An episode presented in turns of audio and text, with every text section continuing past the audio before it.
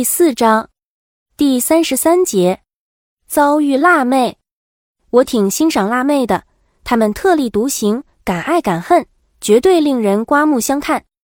我喜欢她们带给男人的不一般的感觉。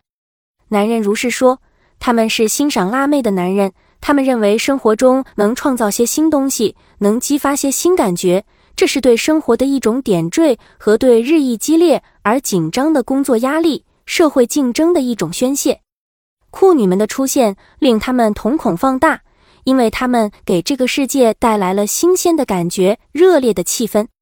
可是，男人还会这么说：辣妹确实有些魅力，他们标新立异的生活观点和方式也挺让人佩服，但只是摆姿势、装造型就未免肤浅。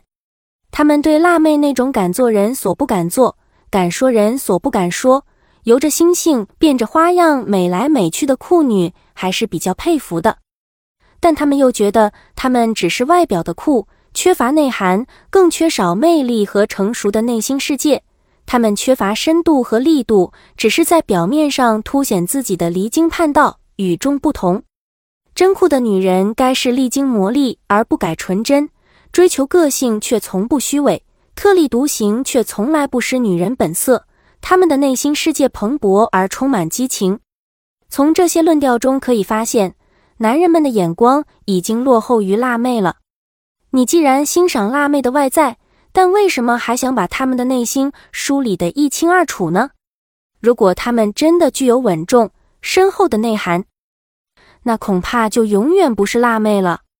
男人们既然明白眼下性和情的重大区别，可为什么总希望两者破镜重圆呢？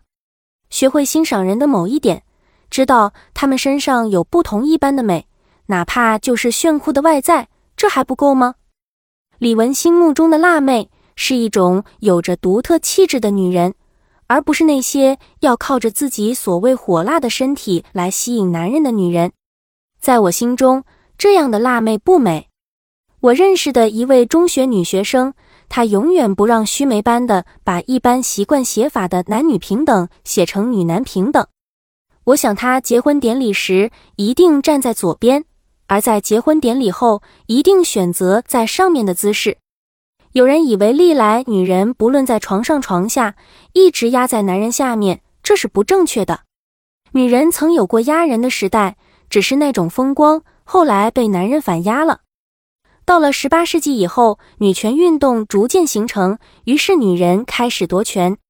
女人夺权在某些争平等的目标上是好的，不幸的是，女人在争平等时常常得意忘形，为打倒大男人主义而沦为大女人主义。